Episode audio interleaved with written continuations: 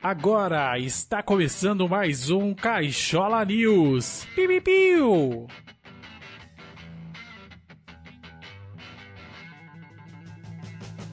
Fala aí, seus nerds, tudo bem com vocês? Começando aqui mais um Cachola News. Eu vou passar aqui rapidinho para avisar vocês para acessarem lá o nosso canal no YouTube e dar uma olhadinha lá. A gente tá falando sobre The Last of Us aí, a gente tá trabalhando episódio a episódio, então deem uma olhadinha lá. Acessem também aí o nosso site, né, o www.cacholanerd.com.br e vamos para as notícias da semana. Bloco de animes.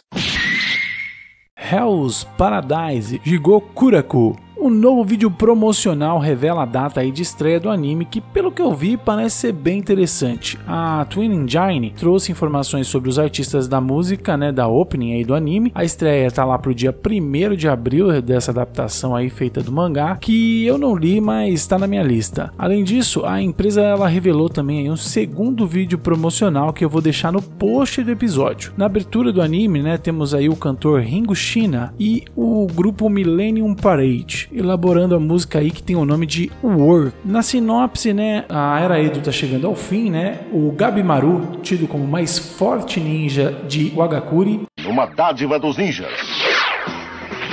está condenado à morte. A sua única chance de sobreviver é obter o elixir da vida em uma certa ilha. Segundo rumores, é a terra budista de Sukhavati. Na esperança de reencontrar sua querida esposa, Gabimaru segue para a ilha acompanhado aí de seu carrasco, Yamada Azemon Sagiri. Ao chegar lá, eles encontram outros condenados em busca do mesmo elixir. Além de criaturas desconhecidas, estátuas aterrorizantes, ermitões nativos. É, agora a gente tem que saber aí se o Gabimaru vai conseguir aí encontrar o Elixir da Vida e voltar vivo, né? Vou deixar mais informações aí sobre a obra no post também.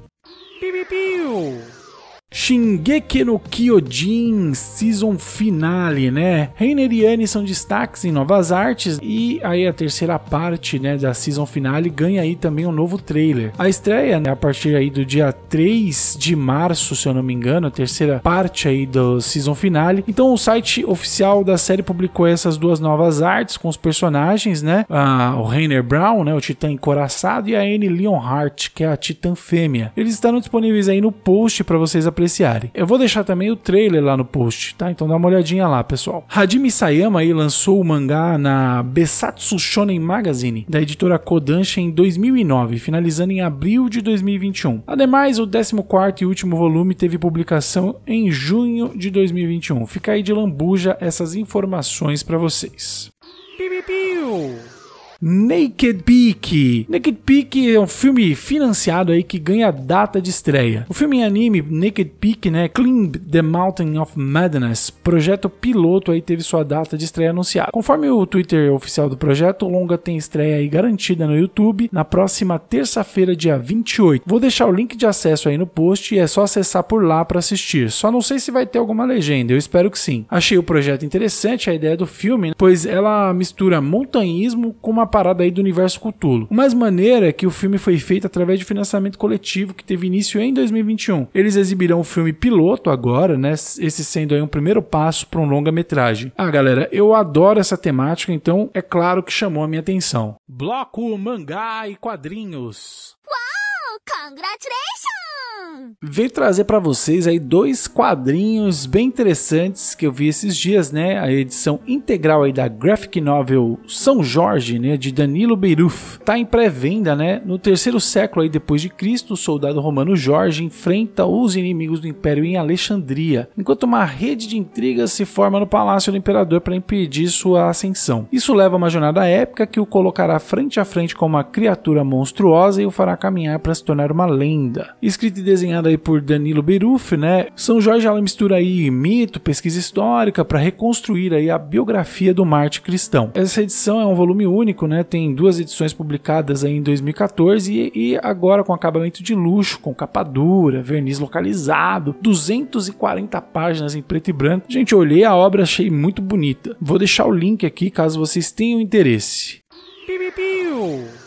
Outro quadrinho é Manuel Montano, O Manancial da Noite, né? Primeiro veio a voz e depois os desenhos. Manuel Montano nasceu como uma série radiofônica em um programa muito popular na Rádio 3 da Espanha, o Tris Tras Tres, de Fernando Luna e Mixelanxo Prado. Ele se encarregou da difícil tarefa de transpor aventuras desse detetive bem peculiar para os quadrinhos. A HQ fez tanto sucesso que ganhou o troféu Alf Art de melhor álbum estrangeiro no Festival de Angoulême, a premiação de maior prestígio aí de quadrinhos na França. Elas são aventuras cotidianas, né, cheias de humor, ternura, ela é bem realista e também onírica. Então, fiquem aí à vontade para dar uma olhadinha nesse quadrinho que deve ser extremamente interessante. Esse eu tô com bastante vontade de adquirir esse Manuel Montano, o Manancial da Noite. Também vou deixar aí no post do episódio, quem quiser vai estar tá lá, tá em pré-venda esse carinha aqui também.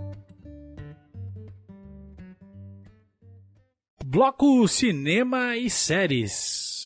Não é um Transformers, né? Mas é um bom filme. CAD Awards 2023, ou SAG Awards 2023, não sei como é que fala, pessoal. É um dos principais termômetros aí do Oscar, né? Essa premiação aí trouxe, né, a Michelle Yeoh e o Brandon Fraser aí do cinema e Jennifer College e Jason Bateman na TV ganhando premiações, né? O prêmio é do Sindicato dos Atores aí dos Estados Unidos, né? É o Screen Actors Guild Awards 2023 ou Saga Awards. Aconteceu na noite de domingo, no dia 26, e revelou aí os vencedores nas categorias de atuação envolvendo tanto o cinema quanto a televisations. Queridinho, tudo em todo lugar ao mesmo tempo. Melhor filme, galera, melhor filme, que concorre aí em 11 categorias no Oscar, ele foi o maior destaque dessa 29 edição. Saindo aí com quatro estatuetas, incluindo o prêmio de melhor elenco, também para seus atores aí, a Michelle Yeoh, a Jamie Lee Curtis, é, o Ke Huy Kwan. Na TV, a série The White Lotus, outra queridinha minha aí, teve destaque com duas estatuetas, melhor elenco aí de série dramática, né? E também trouxe aí a Jennifer College, a inesquecível mãe do Stifler, né? Ela também aí ganhou a estatueta dela, né? Vou,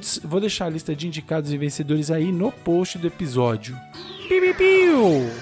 The Power é uma série aí da Prime Video que teve um trailer lançado agora, né? O trailer completo aí da série. É, a estreia da série está definida aí para o dia 31 de março. Como já era esperado aí pelo público, o trailer veio agora, né? O, o trailer completo, feito aí, divulgado pela Amazon Prime. A série ela mostra o nosso mundo, mas com uma diferença aí, parece que teve uma reviravolta na natureza, né? De repente, as meninas adolescentes elas começaram a desenvolver um poder, né? Eletrocutar as pessoas quando elas quiserem. A série apresenta um elenco de personagens notáveis aí, enquanto o poder vai evoluindo aí de um formigamento aí na clavícula das jovens para uma reversão completa aí do equilíbrio no poder do mundo. Olha que loucura, né, gente? The Power é uma produção aí da Amazon Studios e da Sister, com Riley Tucker, True Blood, né, atuando como showrunner. O suspense dramático é baseado aí no romance homônimo premiado da autora britânica Naomi Alderman. O vídeo com trailer eu vou deixar aí também no episódio. Vou deixar também lá o elenco. A gente tem aí a Toni Collette, né? Que tá aí arregaçando também nessa,